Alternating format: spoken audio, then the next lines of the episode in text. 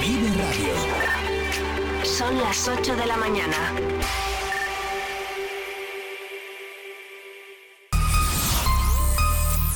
Vive Radio Segovia en el 90.4 de tu FM.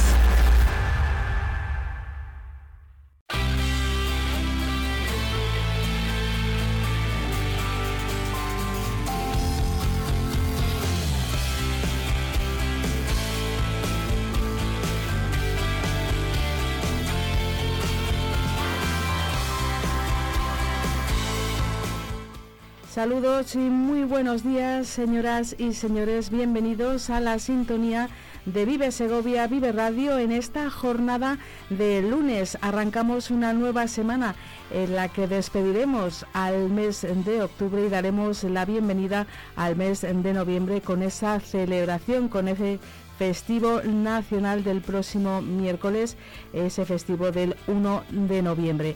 Como siempre estamos aquí dispuestos a acompañarles con lo más cercano, con lo que nos interesa a Segovia capital y provincia.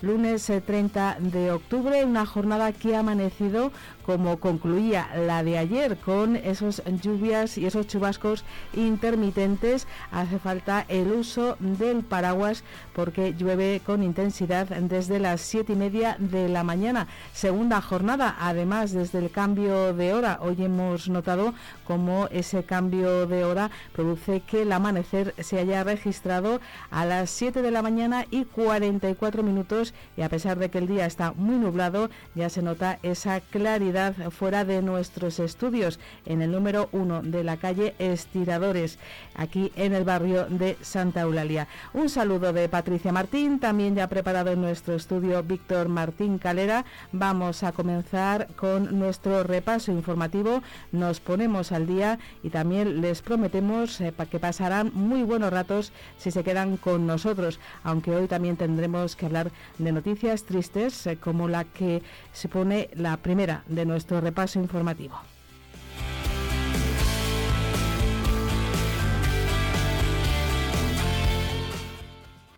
como símbolo de que los vecinos que queremos estar al lado vuestro y al lado de Eugenio y de su familia y que no lo olvidamos. Por ello, un aplauso para ellos.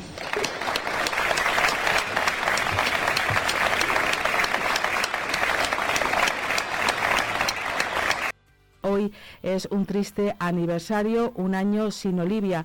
Hoy, 30 de octubre, se cumple un año del asesinato de la pequeña Olivia, de tan solo seis años, y estábamos recordando los aplausos de los cinco minutos de silencio que se registraron en Palazuelos de Resma. Otros cinco minutos de silencio también se guardaron en Torrecaballeros, ambos municipios segovianos muy vinculados con la familia paterna de la pequeña. Nadie olvida a la pirata, además de querer seguir arropando a su círculo más cercano. Eugenio García hablaba con los medios de comunicación sobre este año sin Olivia. Con el alma rota y aprendiendo a vivir con ello fueron sus primeras palabras. Este inexplicable crimen de una niña de seis años nunca será juzgado tras el suicidio en la cárcel de Noemí Martínez el pasado mes de septiembre. Eugenio García aseguraba que su exmujer fue soberbia hasta el final. Simplemente se nos ha escapado y la pregunta os la hago a vosotros. ¿Para qué? ¿Qué se ha ganado con todo esto? ¿O a qué nos lleva, como siempre dije el primer día, el odio? No nos lleva nada. Nos lleva a la sin razón y nos lleva... Yo no dudo que quisiera su hija, pero cuando quieres a tu hija, pero el odio se come el cariño que la podías tener o el amor, entonces es que nadie ha hecho las tareas que la correspondía con la edad que tenía. Declaraciones de Eugenio García, como siempre valiente y ayudando a los medios de comunicación a hacer su trabajo. Recordaba que no habrá justicia para Olivia, que su hija se ha convertido en una víctima de la sinrazón y el odio. Lo que ha cambiado, por desgracia, es la posibilidad que nos han negado de hacer justicia a Olivia. Nos hemos quedado en la orilla, hemos navegado para, para al final no llegar a puerto. Le prometimos que se haría justicia, ya bien sabe que lo hemos intentado todo. Se ha trabajado de manera incansable, se ha trabajado muy bien además por el juzgado de Gijón, con una celeridad y un rigor fantástico, pero bueno, las circunstancias son las que son. Los hechos, aparte de corroborar pues, la autoría, lo que corroboran es que ha sido soberbia hasta el final y nos ha privado de ser juzgada porque ella no la juzga nadie, se ha juzgado sola. Y qué os voy a decir, que fue una muy malísima noticia, nadie deseábamos esto, por lo menos desde mi familia, mi entorno y yo el primero, no deseas la muerte ni de una persona que te arruinó la vida y acabó con la de tu hija. Olivia, la pequeña pirata, siempre estará en el corazón de todos los segovianos, no la olvidaremos y siempre condenaremos su asesinato. Una noticia triste de este lunes 30 eh, de octubre, este aniversario de unos días muy complicados para Segovia, tener que aceptar esta noticia. Pero también justo hace una semana, Víctor, muy buenos días, también teníamos otra noticia muy trágica. Cuéntanos, buenos días. Buenos días, Patricia. Efectivamente otra de las noticias trágicas es que eh, desde el Ayuntamiento de Riaza se está disponiendo la ayuda de, la ayuda necesaria para el traslado y entierro de los miembros de la familia, una madre y tres hijos, en un accidente de tráfico que ocurrió a primera hora de la tarde del lunes de la semana pasada. Son muchas las personas que han manifestado su deseo de colaborar con la familia de Mouna, Zaid, Reda y Riad. Es por ello que se habilita desde esta administración un número de cuenta para todo aquel que lo desee que pueda hacer donaciones, un número de cuenta que se puede consultar en la página web del Ayuntamiento de Riaza.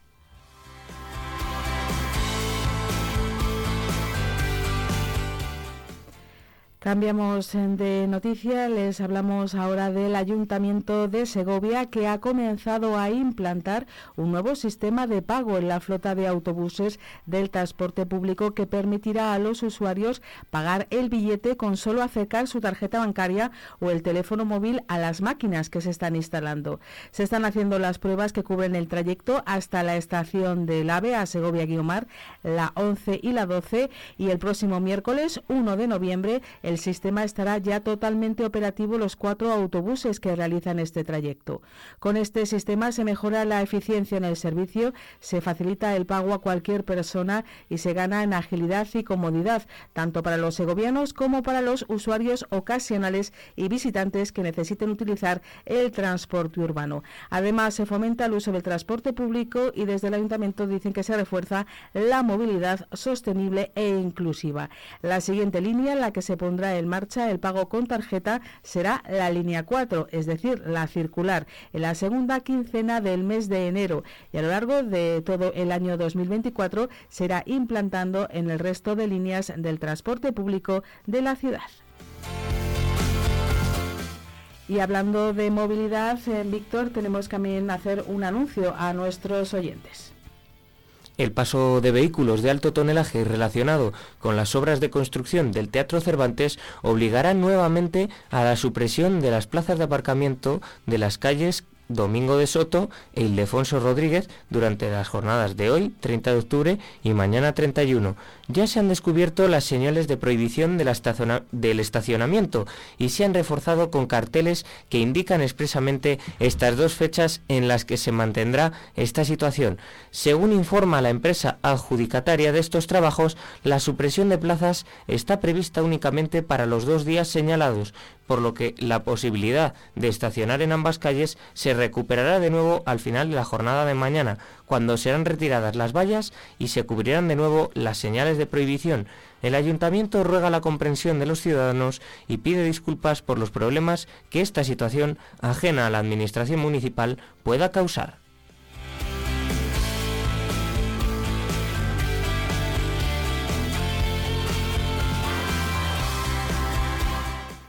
Les hablamos ahora de una exposición itinerante con el nombre Una palabra, una mujer, una vida que se exhibe en el Hospital General de Segovia con el objetivo de concienciar en torno a la realidad de las mujeres que viven con cáncer de mama metastásico.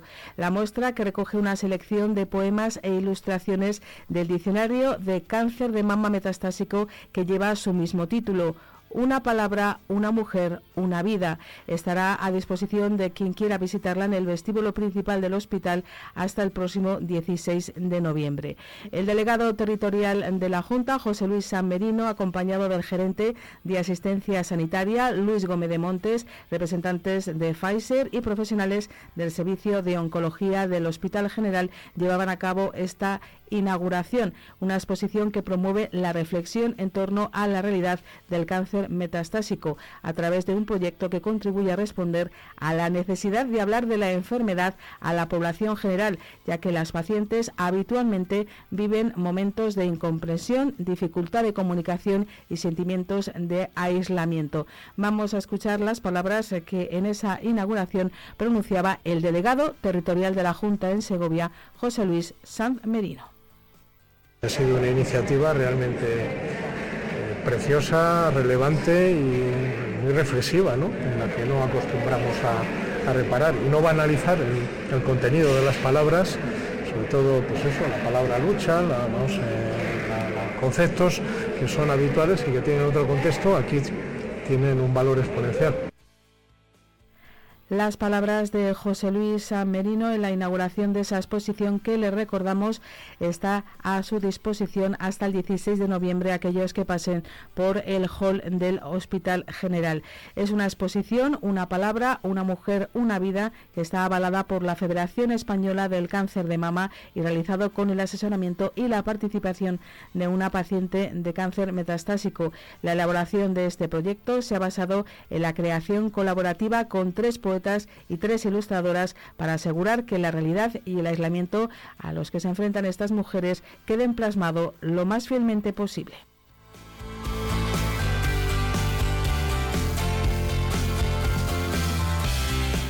Nos seguimos poniendo al día cuando estamos a punto de alcanzar las 8 de la mañana y 13 minutos. Víctor, cuéntanos.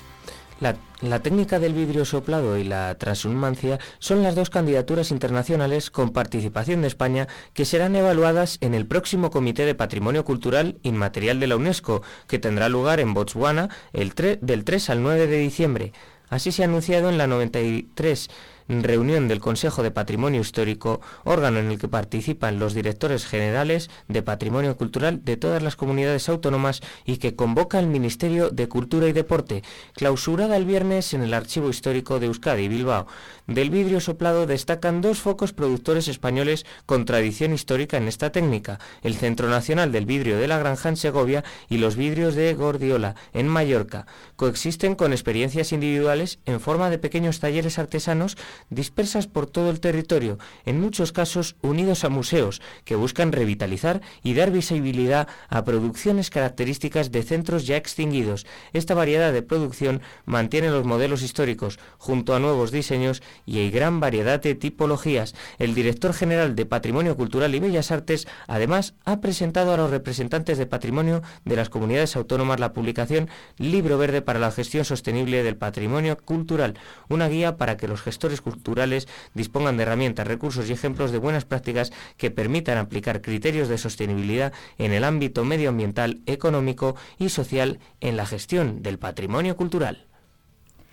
Y vamos a concluir este primer repaso informativo con una buena noticia. Nos sumamos a un gran cumpleaños. Rafaela de Andrés sigue cumpliendo años y lo hace junto a los trabajadores y residentes de la Alameda, el centro dependiente de la Diputación, ubicado en Nava de la Asunción, donde ya ha soplado la tarta de su 105 cumpleaños.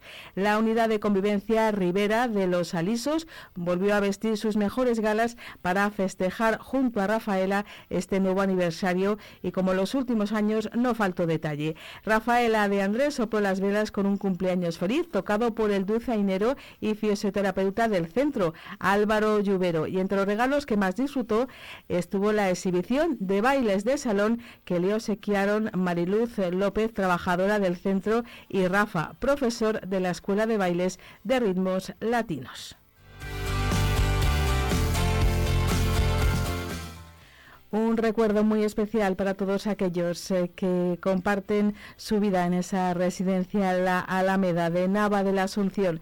Las ocho y cuarto de la mañana de este lunes 30 de octubre están en Vive Segovia, Vive Radio. Quédense con nosotros porque lo van a disfrutar con entrevistas, eh, con, ya saben, también reportajes y al del último tramo, hoy toca deporte, que es lunes, así que no se vayan, que vamos a tener un gran programa.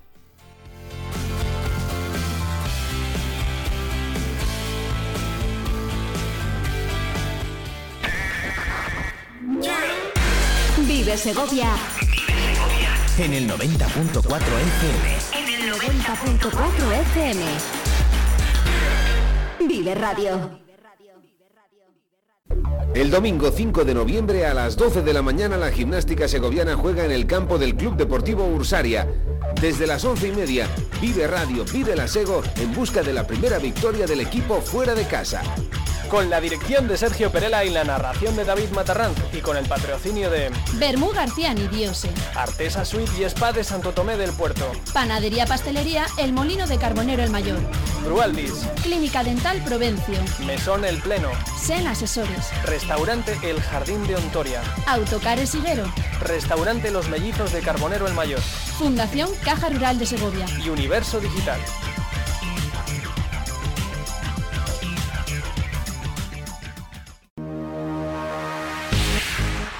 Hola, ¿sabes que tengo super noticia? ¿Ah, sí? Cuéntame. Hay promoción de vaqueros en leño, dos jeans de chico por 49,99 y dos jeans de chica por 39,99. Ven a descubrir toda la colección otoño e invierno en Centro Comercial Luz de Castilla, en Segovia. Maneras de vestir. Leño. Combustibles Carbonero. Somos distribuidores oficiales de Repsol. Venta de gasóleos a domicilio en toda la provincia de Segovia para calefacción, agrícola y automoción. Te llevamos AdBlue a granel a domicilio. El carburante limpio, eficiente y seguro. Ahora con servicio propio. También te ofrecemos luz y gas. Donde nadie llega, llega Combustibles Carbonero. Llámanos 921 56 2020. La 8 Segovia Televisión, el Día de Segovia Vive Radio y Octaviano Palomo ponen a la venta la Lotería de Navidad, el 58.758 que lo tenemos depositado en Caja Rural. Adquiere tus participaciones de 10 euros en Supreme Delicatessen en Alimentación Gourmet en calle Cronista Lecea 11. Bayón Multicentro, Paseo Conde de Sepúlveda 7. Calzados Sombría Montarelo en José Zorrilla 70. Óptica Damián en Ezequiel González 37. Masigal Radio en calle Los Coches 6. Y José Redondo Fotógrafos, Plaza de la Corredera 16, El Espinar. Corre y compra el número de la suerte que se acaba.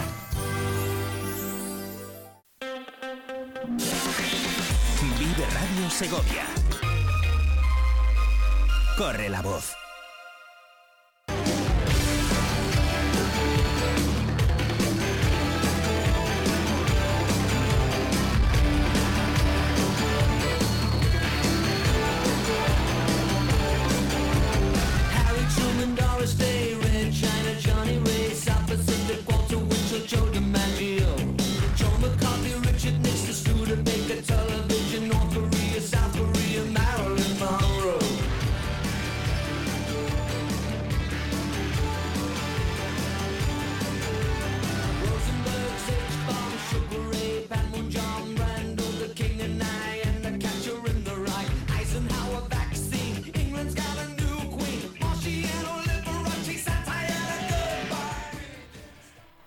Las 8 y 19 minutos, nosotros vamos a iniciar nuestro camino con estas entrevistas en las que estamos intentando llevarles a través de la 90.4 de FM y de nuestra emisión en directo a través de la página web de Vive Radio, de Vive Segovia, la actualidad de los diferentes sectores. Hoy queremos acercarnos hasta la Unión de Campesinos de Segovia, hasta UCCL, y lo hacemos de la mano de su presidente. Nos acompaña César Aceves. Muy buenos días. Buenos días, Patricia. César, ¿dónde ha comenzado tu jornada? ¿En la provincia, en donde suele ser habitual tu trabajo? ¿Cómo hace por allí? Sí, sí, sí. eh, aquí en Segovia pues está el tiempo como hace desde hace 10 días o 15 días, pues nublado y, con borrascas intermitentes que van pasando de vez en cuando y bueno, pues estamos en un tiempo de otoño, plenamente de otoño. Estas lluvias que, como dices, estamos encadenando unas borrascas, unas más fuertes, otras eh, más eh, ligeras con menos lluvia, ¿qué tal le vienen al sector del campo en esta en este octubre? Bueno, las lluvias siempre son bien recibidas. Lo que no esperábamos es que el tiempo de, en este tiempo de borrascas intermitentes dura, durara tanto tiempo. Eh, pero bueno, no, problemas no hay problemas. Lo único que hay zonas en las que eh, el agua sí que es cierto que luego el suelo es más difícil de trabajarlo. En la zona donde vivo yo, en Fuentesauco, que pues mira, ahora que me asomo por la ventana está nublado pero no llueve, eh, en esta zona no tenemos ese problema, los tres días podemos trabajar. Hay otras zonas en las que es mucho más complicado, como se carga el suelo de agua, luego es realmente complicado el hacer las labores. Pero bueno, el, el agua la verdad es que siempre es bien recibido. Está bien que se vayan llenando los, los acuíferos y el suelo vaya cogiendo vaya cogiendo agua porque falta nos hacía. Hace unas semanas, en estas primeras emisiones, en nuestro primer mes eh, de Vive Segovia Vida Radio, hablábamos con el responsable de la UCCL del sector eh, ganadero, con Adrián Gómez. Nos comentaba la situación con esa enfermedad eh, que conocen ya nuestros eh, oyentes y que sigue siendo, César, lo más complicado para el sector eh, ganadero vacuno. Se está pasando realmente mal. Nos lo decía Adrián hace unas semanas y me ratificabas el otro día que eh, la situación no ha mejorado ni mucho menos. No, la situación no ha mejorado, es más, ha ido a peor. Eh, hay una- un crecimiento de, los, de, estos casos, de estos animales, eh, ya no muertes, sino, sino animales que están, que están afectados. Y es un, realmente es un problema, es un problema muy serio porque porque no los ganaderos no saben cómo, cómo solucionar este problema. Intentan eh, alimentar a los animales y darles de beber como pueden, porque uno de los problemas graves que tienen los animales, estos, eh, como explicaría Diane hace dos o tres semanas, eh, les pica un insecto y entran en una especie de, de estado febril en el que se le inflaman las vías respiratorias, se le inflama la boca, la lengua y no pueden comer ni beber. Y bueno, pues están eh, pierden mucho tiempo y muchas energías en, en intentar sacarlos adelante y muchas veces sin éxito. Pueden ser muertes agónicas en las que pues, los ganaderos pues eh, lo pasan realmente mal y no tenemos una vacuna. En Europa no hay ninguna vacuna que se pueda utilizar eh, para este para este tipo de enfermedad y la administración tampoco ha puesto ninguna solución porque los las- los planes preventivos o lo que nos podría ayudar un poco a combatir este insecto, pues eh, ellos mismos reconocen que no funciona. Entonces, eh, la cabaña ganadera está dependiendo de la zona y dependiendo de, de- de- del tipo de animal, pero está sufriendo un ataque importante y, y no sabemos cuánto, cuánto, cuándo va a parar esto. Por tanto, decías, eh, César, las medidas que se han puesto para intentar atajar esta situación tan complicada producida por la enfermedad eh, hemorrágica epizoica epizo- eh, no, no están teniendo efecto ni, ni hay novedades por parte de las administraciones públicas. No, no, no, no, no están teniendo efecto, ellos mismos lo reconocen. El otro día el jefe de, sanidad animal lo reconocía y es, y es normal para poder para que estas eh, medidas tengan tengan hagan efecto tendrías que bañar a un animal. Entonces eh, lo- es imposible en el campo no puede bañar al animal puede rociar por encima con un eh, eh, con un fungicida o algo para intentar eh, combatir estos insectos que son unos insectos prá- prácticamente microscópicos, son insectos muy chiquitos, de un milímetro, milímetro y pico, entonces eh, puede echar, eh, puede echar este insecticida por encima, pero no, pero por la, por la parte de abajo de la, de la tripa, las patas y demás, se quedan como están. Entonces es realmente eh, complicado.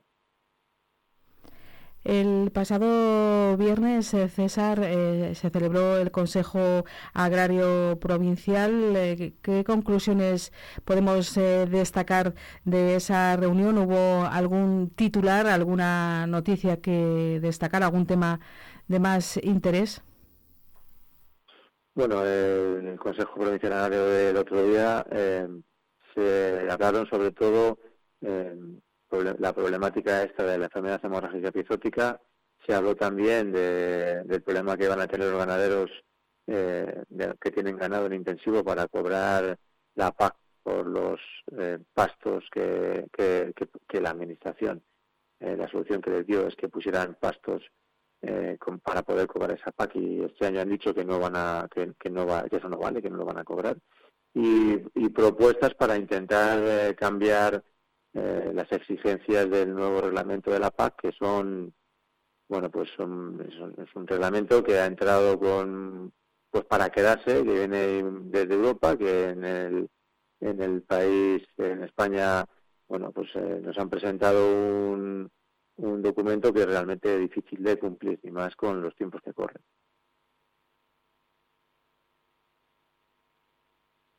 Patricia. ¿En qué queréis poner el acento, César, para corregir estas eh, deficiencias que veis que eh, no son fáciles de asumir de la nueva PAC? Bueno, nosotros presentamos un documento en el que presentamos unas cuantas propuestas, pero ese documento lo adjuntaron al, a la orden del día y eh, sobre todo hicimos, recalcamos eh, tres o cuatro. Eh, Una de ellas eh, es que nosotros seguimos insistiendo en la figura de agricultor ganadero activo. Por lo menos se ha de cobrar el 25% de tus ingresos tienen que provenir de la actividad agraria y tienes que estar afiliado a la seguridad social agraria. Nosotros es algo que llevamos pidiendo durante mucho tiempo, bueno, creo que toda la vida, y de hecho vamos a seguir en ello. Eh, hay gente que no lo entiende porque esto de que de, estar afiliado a la seguridad social agraria, pues eh, hay gente que es más complicado, pero nosotros entendemos que igual que un albañil, un electricista o, un mecánico eh, tienen su seguridad social agraria, pues todo lo que se dedique al campo y sobre todo cubre- cobren subvenciones deberían de tener su seguridad social agraria. Luego otra de las cosas importantes fue, es el tema de los ecoregímenes. Eh, el de de cultivo en el que nos obligan a, mm, por lo menos a tener un 10% de especies mejorantes, eh, también te obligan a tener un 5% de leguminosas. Entonces nosotros lo que nuestra propuesta lo que pedimos es que se mantenga ese 10%, ese 10 de especies mejorantes, pero el 5% de leguminosas que se quite porque este año, el año pasado ya hubo problemas para encontrar leguminosas y este año eh, la cosa va a estar realmente mal porque como ven- venimos de una sequía, pues eh, vamos a tener problemas para ya no para encontrarlas sino para pagarlas. Porque, por ejemplo, la tonelada de bereza está por encima de, de los 2.000 euros eh, y no hay. Entonces pedimos que se retire ese 5% de obligatoriedad para de, de- tener que sembrar leguminosas en ese ecorégimen. Y dentro de la condicionalidad, de la condicionalidad reforzada hay tres aspectos importantes. Uno es eh, en la BECAM 6, habla de la cobertura mínima del suelo, eh, que no nos, no, nos, no nos permite labrar el suelo desde que haces la recolección en el mes de julio hasta septiembre, el 1 de septiembre, con lo cual las tierras, si cae una, una tormenta como ha pasado en el mes de agosto, pues se llenan de hierba.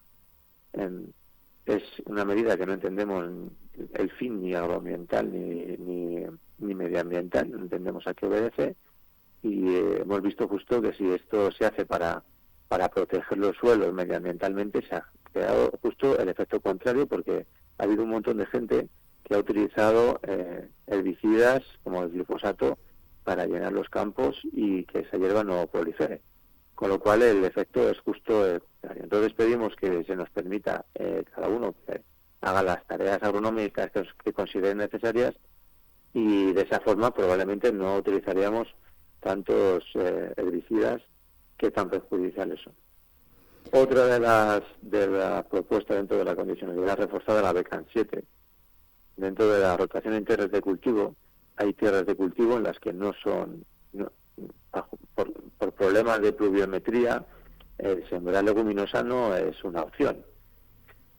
Entonces pedimos que, que, que se elimine, por lo menos en estas zonas o en estas tierras en las que hay una pluviometría tan baja, que se elimine esta obligatoriedad de sembrar leguminosa. No todas las soluciones eh, son válidas. eh, cuando se generaliza, se corre el riesgo de no llegar a todo el mundo por igual, ¿no? Que eh, eh, lo, lo que vale para una eh, zona, para unas tierras, no, no vale para otras. Hay que ir siempre a lo específico, ¿no? claro. No generalizar. Está claro. Sí, sí, está claro. Por eso en esta, en- dentro de la misma provincia, ya no hablamos de la región, pero sí en la provincia hay zonas en las que hay eh, cultivos que se adaptan mejor y otras zonas en las que no. Hay zonas en las que solamente se puede sembrar, eh, como, está- como llaman, año y vez, un año de cereal, un centeno y otro año barbecho, y hay otras zonas que no hay ningún problema de sembrar leguminosas, pero hay que adaptarse a las zonas porque además económicamente nos, nos es un problema, pues estamos perdiendo un montón de dinero, los costes de producción son muy altos y este año, por ejemplo, pues no hemos cogido nada. Entonces, si encima tienes que inyectar mucho dinero en el tema en la semilla, pues pues, pues todo lo que pierdes.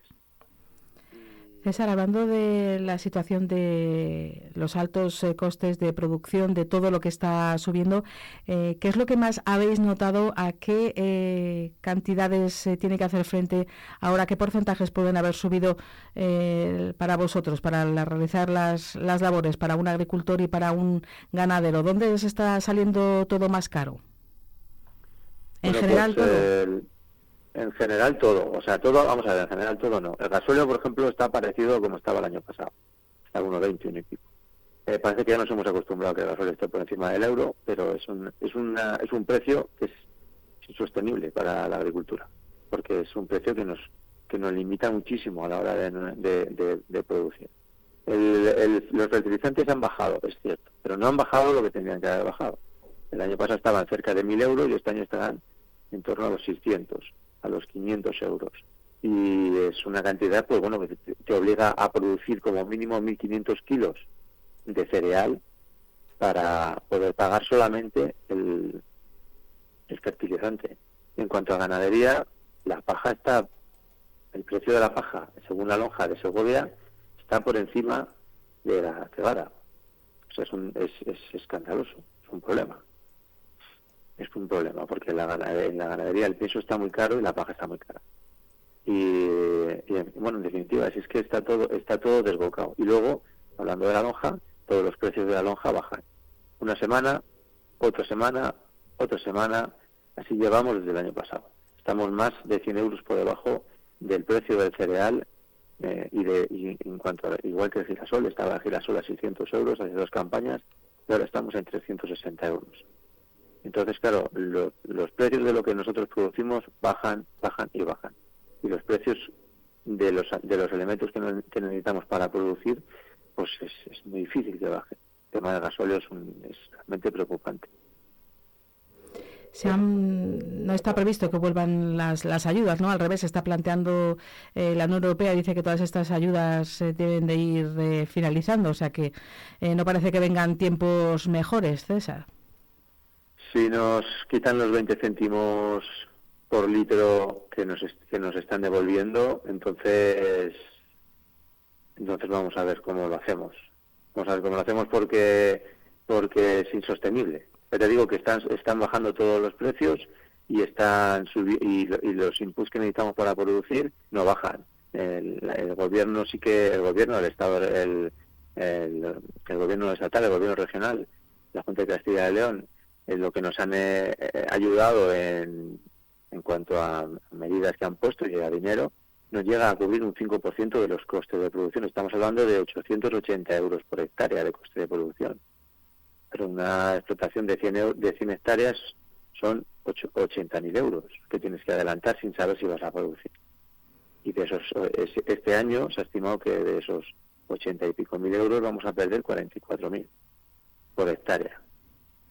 Entonces, en Cantidades explotación de, sí, sí, en una explotación de, de 100 hectáreas perder 40.000 euros y que no pinte mejor, pues vamos a ver si tenemos por lo menos un año decente, porque como, como encadenemos otro año malo, no hablaremos de crisis, hablaremos de cierres de explotaciones. De hecho, hace poco, eh, un compañero que se acababa de, se ha incorporado hace dos años, pues me lo decía y con toda la razón del mundo. Y dice, "César, yo no tengo dinero, porque habrá gente que lleve más años y tenga un colchón económico que le permite sufragar o hacer frente a esta campaña, pero es que yo no ten- ya no tengo dinero.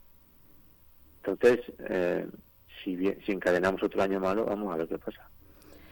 Estaremos eh, muy pendientes de todas estas informaciones. Siempre ya saben que Vive Radio ha apostado por el estar cerca del sector del campo, de los agricultores, de los ganaderos. Todas las mañanas pueden escuchar a las de 7 a 8 Vive el campo. Nosotros hemos querido también acercarnos a la realidad de la provincia de Segovia, hacerlo de la mano de César Aceves, el presidente de la UCCL en Segovia. César, seguimos muy cerquita de vosotros y seguiremos en contacto.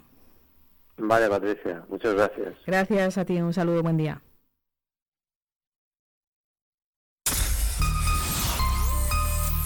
Vive Radio Segovia en el 90.4 de tu FM.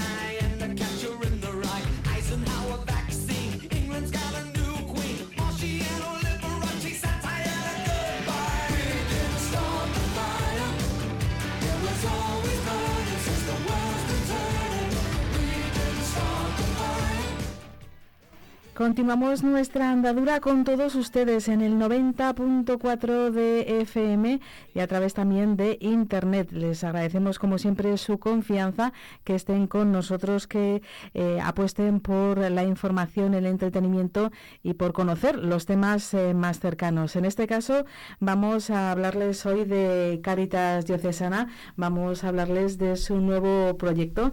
También eh, se incorpora a- se va a incorporar a esta conversación eh, Víctor Martín Calera y vamos a hablarles de un espacio que, bueno, primero recordarles a nuestros oyentes en Víctor esa preciosa sede que tiene Caritas Diocesana eh, que está en pleno casco histórico de Segovia, eh, justo al lado de la Casa Museo de Antonio Machado. Efectivamente, justo al lado de la Casa Museo Antonio Machado y además eh, Patricia comparte una parte de esa sede con la Junta de Cofradías de Segovia. Ahí es donde se realizan algunos actos previos a Semana Santa, presentaciones, congresos, etcétera, etcétera.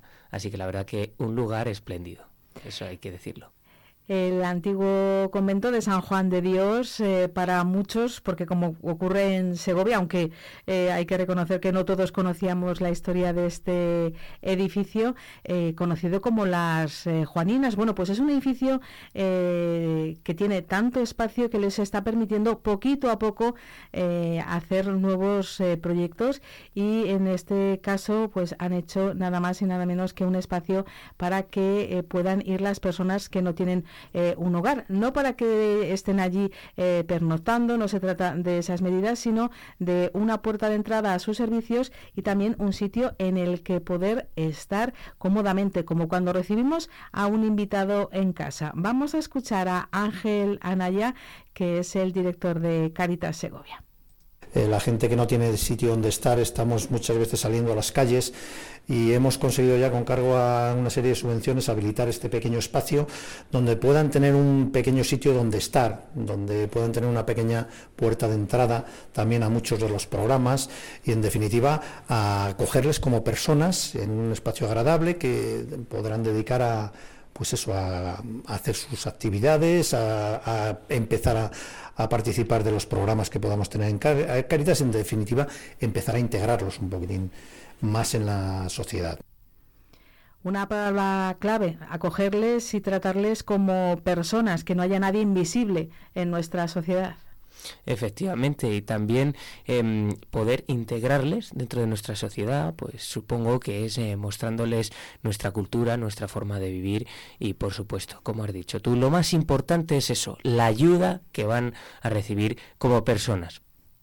Vamos a escuchar también a Álvaro Pérez, eh, que es el eh, técnico responsable de este programa que tiene Caritas eh, en Segovia de personas sin hogar. Él daba más detalles.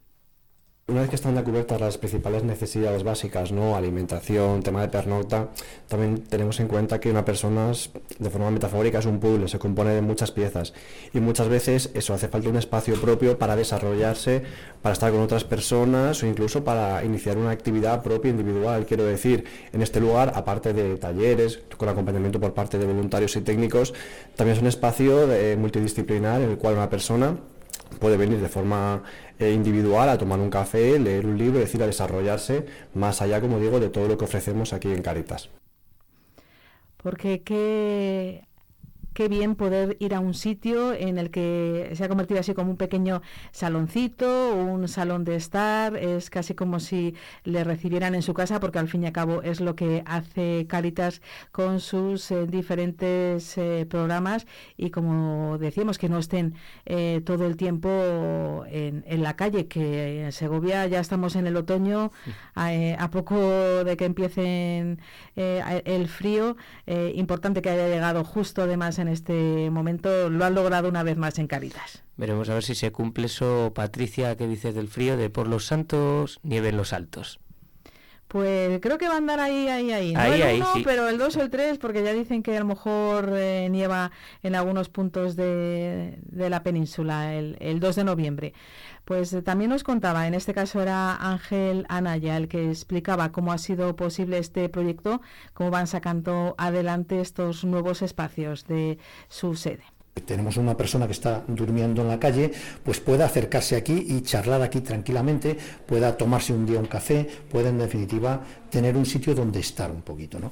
Inversión, inversión ha sido todo con cargo a, la- a fondos europeos, subvenciones de fondos europeos, eh, en su mayor parte y, por qué no decirlo también, incluso participación de los propios de las propias personas que están en el programa, ¿no? De hecho, os puedo decir que, por ejemplo, la, la pintura la han hecho directamente los participantes, ¿no? Bueno, y, y los técnicos también, ¿no?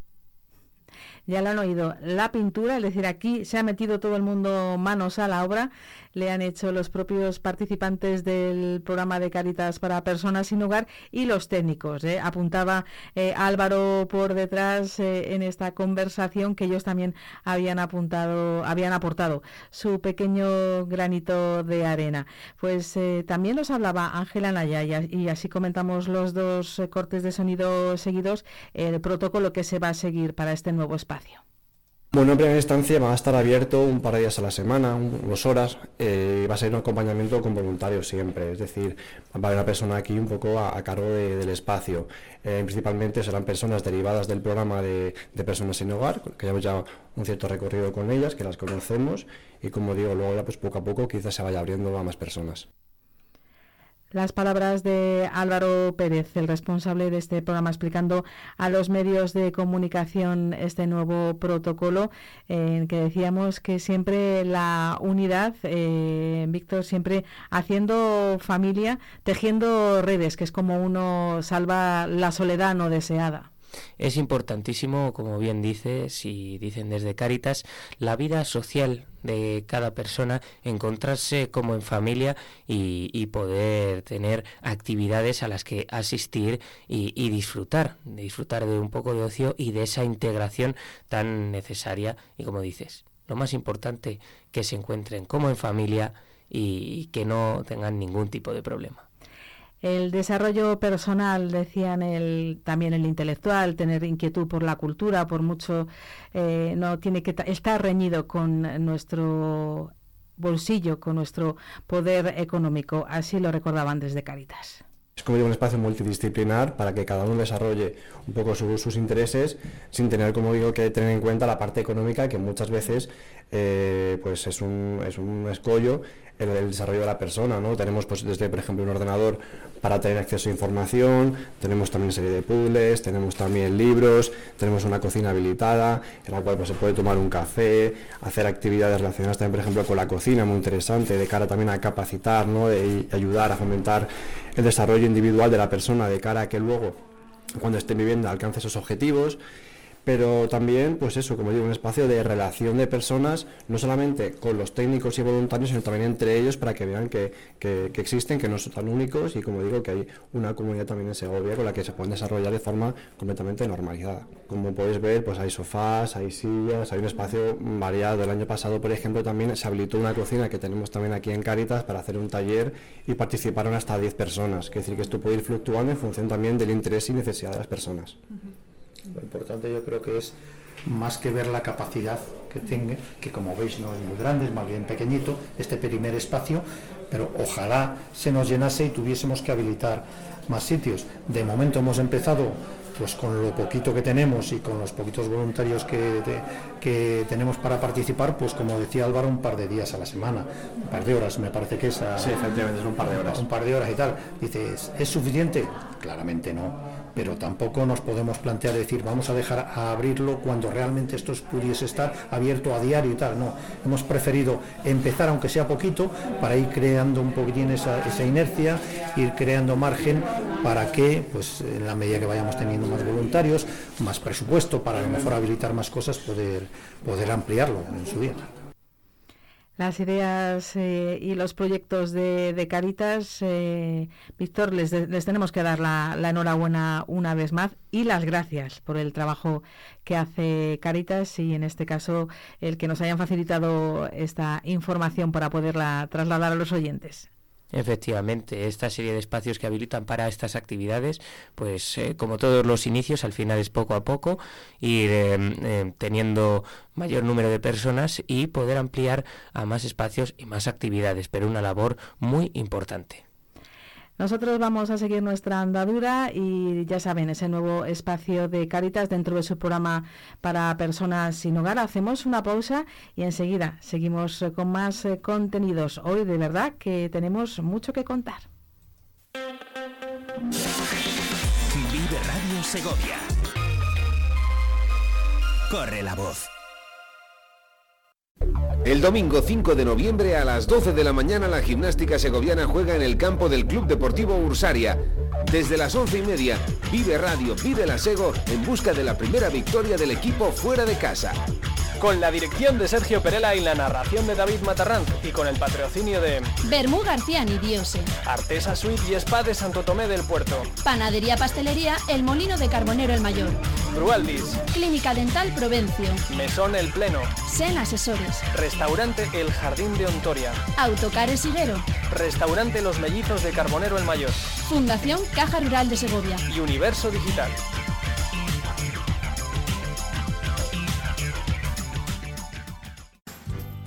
La 8 Segovia Televisión, el Día de Segovia Vive Radio y Octaviano Palomo ponen a la venta la Lotería de Navidad. El 58.758 que lo tenemos depositado en Caja Rural. Adquiere tus participaciones de 10 euros en Supreme Delicatessen Alimentación Gourmet en calle Cronista Lecea 11. Bayón Multicentro, Paseo Conde de Sepúlveda 7. Calzados, Sombría Montarelo en José Zorrilla 70. Óptica Damián en Ezequiel González 37. Masigal Radio en calle Los Coches 6. Y José Redondo Fotógrafos, Plaza de la Corredera 16, El Espinar. Corre y compra el número de la suerte que se acaba. Combustibles Carbonero. Somos distribuidores oficiales de Repsol.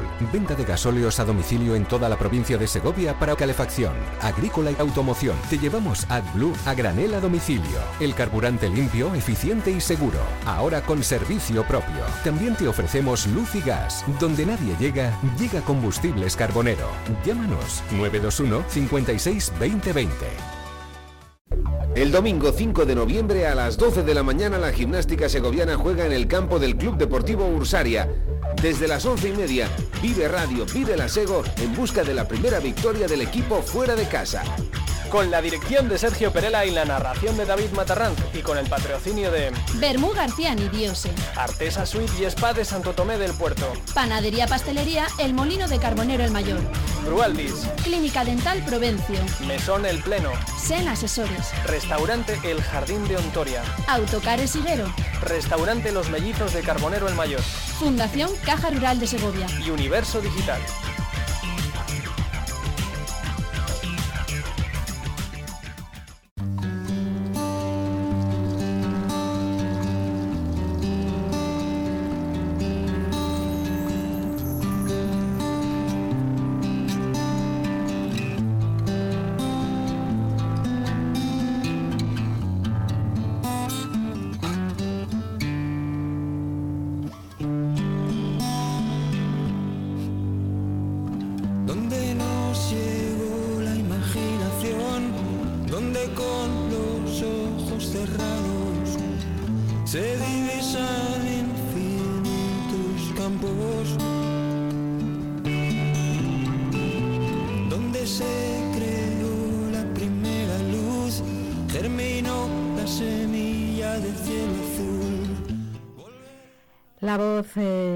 Eterna de Antonio Vega para saludar a nuestro siguiente invitado para hablar con el vicepresidente primero de la Diputación responsable del área de Cultura y Deporte, José María Bravo. Muy buenos días.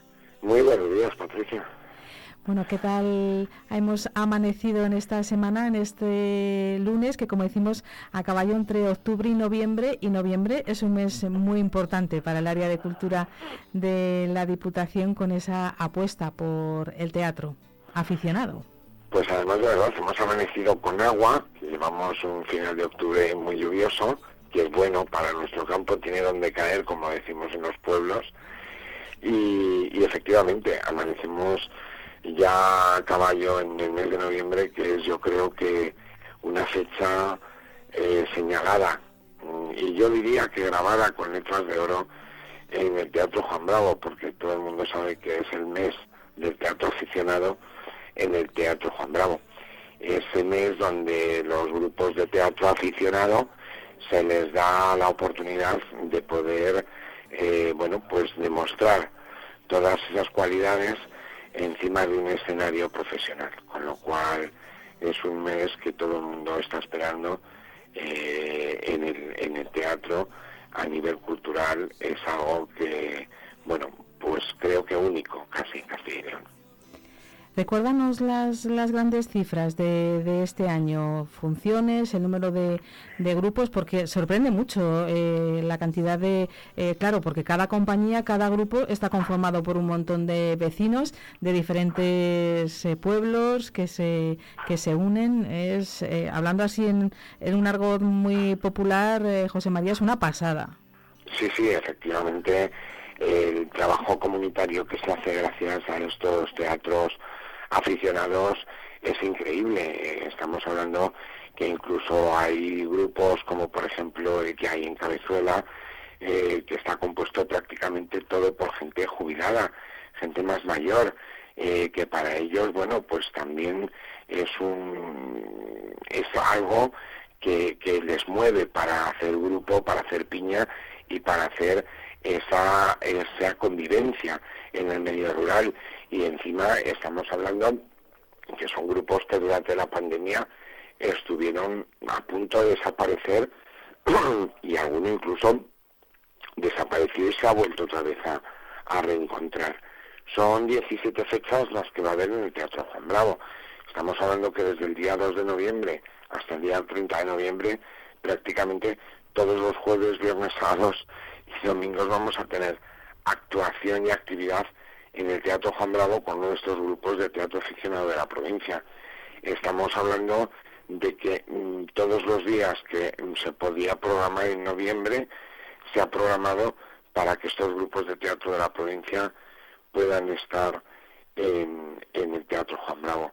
Con lo cual creo que es un orgullo el poder decir que mm, durante más de 26 años la muestra provincial de teatro es una referencia dentro del teatro aficionado, como te decía antes, no solamente de Segovia, sino de toda Castilla y León.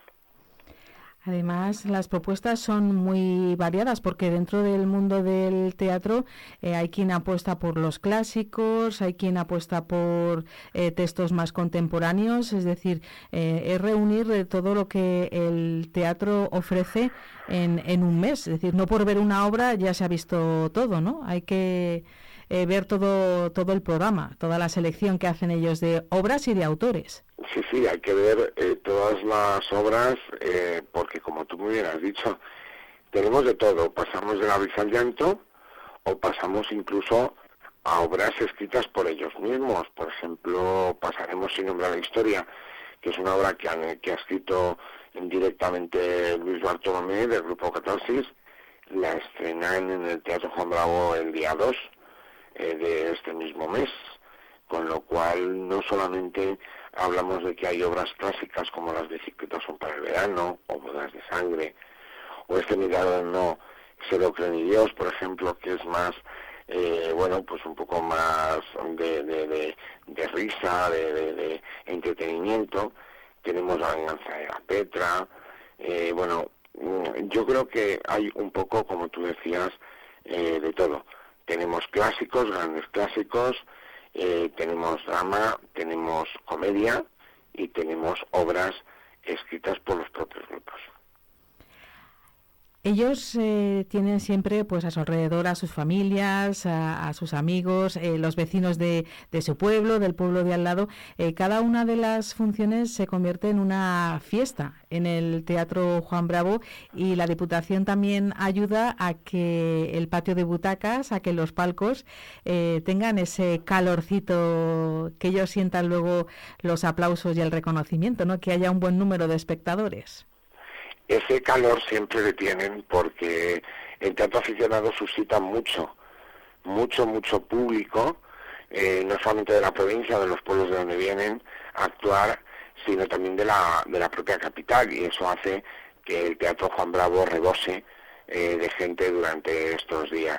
Pero también es cierto que nosotros como institución provincial, como Diputación, tenemos que ayudar y acercar el Teatro Juan Bravo a los pueblos y como el edificio no nos lo podemos llevar, pues nos traemos a la gente y la manera de llevar a la gente de los pueblos al teatro es facilitando el transporte y haciendo que cuando más de un grupo de 25 personas quiera ir al Teatro Juan Bravo desde cualquier punto de la provincia, ese coste del, del transporte sea asumido por la propia Diputación.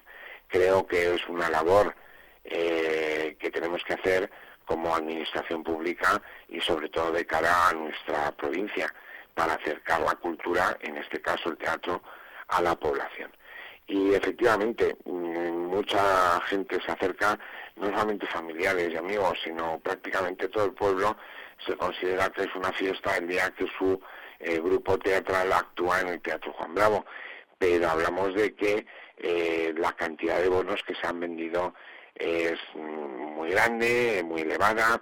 Hablamos de que prácticamente todas las obras están colgando, eh, eh, no hay localidades, no hay entradas, eh, quedan poquitas, sueltas, y eso es un orgullo no solamente para, para los que gestionamos, en este caso el área de cultura de la Diputación Provincial de Segovia, o para el propio presidente de la Diputación de Segovia, sino que sobre todo es un orgullo para esos grupos de, teatro aficionado.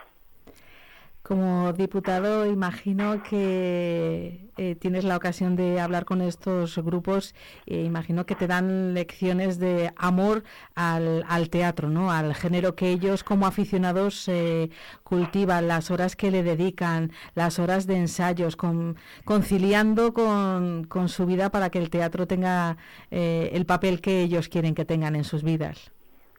Por supuesto, es amor, es pasión eh, algunos, algunos cuentan incluso que, hubiera, que ha sido su vocación frustrada.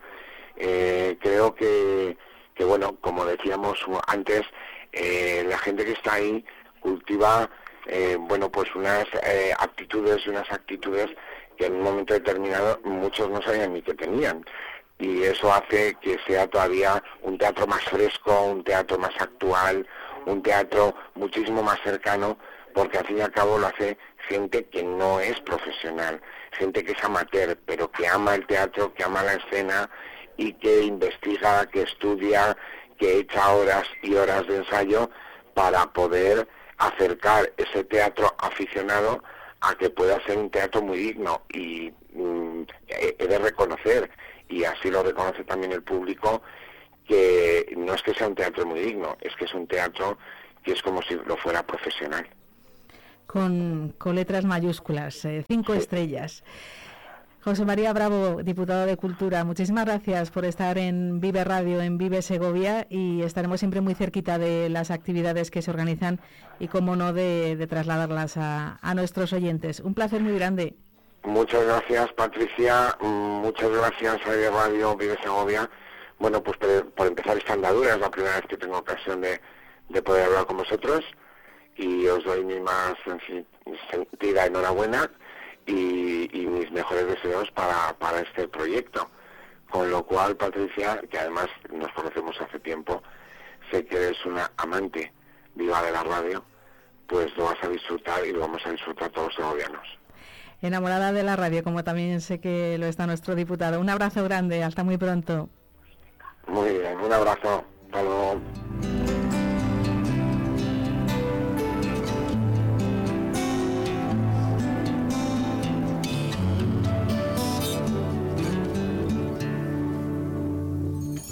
Viento que en su